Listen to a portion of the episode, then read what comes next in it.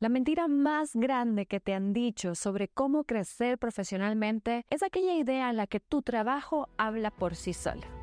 Bienvenida a La Líder, mi podcast donde comparto consejos, opiniones, visiones y estrategias para ayudarte a desempeñar mejor tu rol de líder, ser una mejor profesional y ayudarte a encontrar un balance más sano.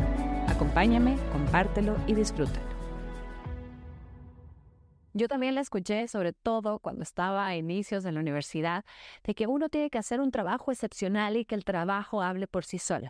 Y sí, esto es cierto. Cada una de nosotras tiene un estándar de calidad.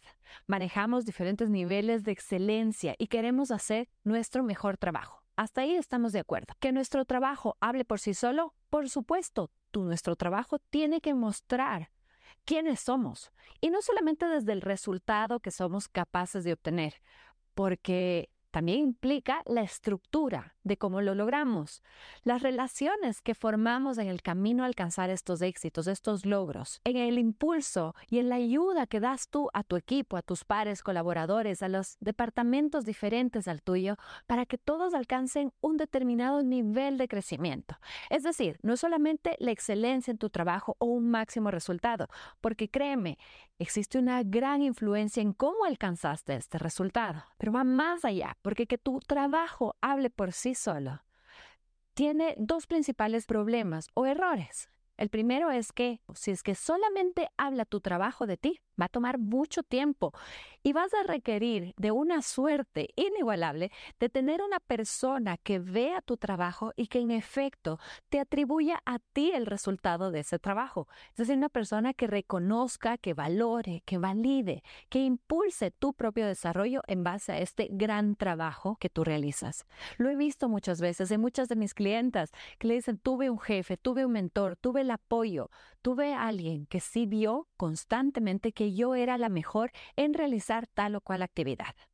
Pero ¿qué pasa si esta persona no existe? ¿O qué pasa si esta persona, que es tu mentor, que es tu apoyo, tu guía, el día de mañana ya no está en la oficina? ¿Qué pasa en estas situaciones? Pues es ahí cuando tu trabajo y que hable muy bien por sí solo no te sirve de absolutamente nada. ¿Y cuál es el segundo problema?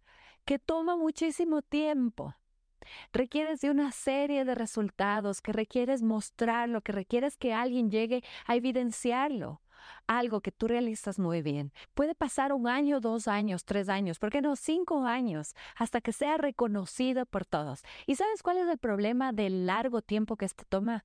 que va a haber alguien, sin lugar a duda, que va a llegar y va a hablar de aquello que tú sabes hacer muy bien, pero que lo va a hablar con mucha seguridad, que lo va a hacer público, que va a llevar aquella herramienta, aunque seas tú la que lo haya desarrollado, pero va a ser esa persona la que la va a hacer pública, la va a hacer conocida, le va a llevar, va a comentar. Y aunque ese trabajo sea tuyo y ha sido maravilloso, perdió la oportunidad en que hable de ti. Habla del resultado, habla del programa, del sistema, de lo que sea que tú hayas hecho, pero no habla de ti. Entonces, por eso es que te digo que esa es la mentira más grande, porque tu trabajo sí tiene que hablar de ti. Como digo, no solamente del resultado, sino de la personalidad que hay detrás. Orden, estructura, comunicación, aporte, liderazgo, crecimiento de toda la organización y de quienes lo componen. Sino que también tienes que hablarlo tú, contárselo, felicitarlo, compartirlo.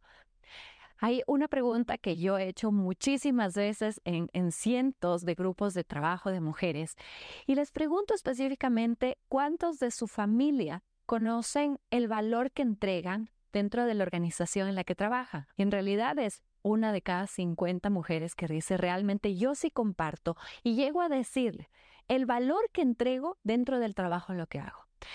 En algunos de los casos llegan a saber el título del trabajo que tienen, es decir, el cargo que posee. En otros casos conocen sus familias únicamente el nombre de la empresa para la cual trabajan. ¿Ves qué poco comunicas?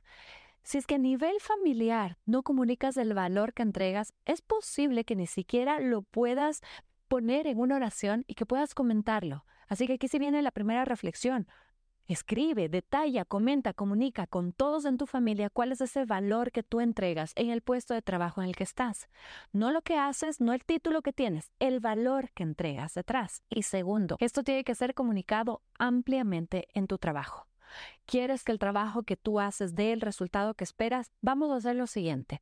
Cada vez que exista un avance, un proceso, un cambio, una satisfacción, ya sea personal o grupal dentro del equipo, por el alcance, por el desarrollo, por el proceso, por la determinación de cualquier actividad que tú realices, tú se la vas a comunicar a alguien, especialmente aquellos que están jerárquicamente a un nivel superior de ti. ¿De qué manera lo hacemos? Tenemos dos caminos. Lo uno es un correo electrónico o cuando se dé la oportunidad entre los pasillos, en los cinco minutos antes de que empiece la reunión de Zoom, tener esta conversación en la que le dices, oye, jefe, jefa, me siento muy motivada, estoy sumamente contenta, estamos avanzando muy bien con el equipo, hemos acordado, hemos realizado estos procesos que están dando resultados. Algo tan simple, tan sencillo como esto, te sirve para ser visible, para que tu trabajo, el trabajo que estás haciendo, valga y hable, ahí sí, por sí solo, porque quieres esos resultados extraordinarios. Otro ejemplo también es, ¿por qué no? Cuando tenemos la oportunidad de estar con los gerentes regionales, gerentes de otras áreas, contarles un poco, contarles cómo sobrepasar un determinado desafío, algún aprendizaje de algún error, porque está bien, van a ver esos casos, para que ellos también lo tomen y te vean a ti como esa líder, que es de un nivel completamente diferente, capaz de aceptar errores, reconocer oportunidades, pero que cuenta con seguridad, con conocimiento del desempeño de su equipo, cómo va desarrollando, cómo va creciendo, cómo va cambiando. Es ahí cuando hablas de tu trabajo porque no en las redes sociales también, que te sientes orgullosa de determinado sistema que trabajas, de tu equipo, de los alcances llevados, de las relaciones que estás teniendo. Tu trabajo se muestra solo si es que tú sales a exponerlo. No dejes que se esconda, no dejes que pase el tiempo hasta que llegue alguien más que utilice el trabajo que tú haces y se gane todo el reconocimiento y todo el mérito. Si tú en efecto quieres dar ese siguiente paso, si estás aspirando a una siguiente posición profesional y quieres ser reconocida como la gestora, la creadora, como esa profesional que es capaz no solo de llevar al equipo a un desempeño más alto, sino de conseguir logros, metas, objetivos, como aquellos a los que le estás dedicando tanto tiempo, entonces habla de ellos. Caso contrario, el tiempo va a pasar demasiado rápido, van a venir otras personas que sí van a hablar, o quizás incluso tu trabajo, aquel que has dedicado tantos años a hacer, va a ser reemplazado por uno diferente. Y a ti te han perdido la oportunidad de conocerte como esta gran profesional que eres. Ahora es el momento, un correo electrónico, una conversación entre los pasillos, hablar con tu equipo, hablar con las otras áreas, hablar con tus jefes, gerentes regionales, con todos aquellos que tengan oportunidad o influencia en tu vida profesional. Caso contrario, solamente vas a ver el trabajo que tú realizas, ser parte de una organización sin que tú seas la creadora, la dueña de ese logro.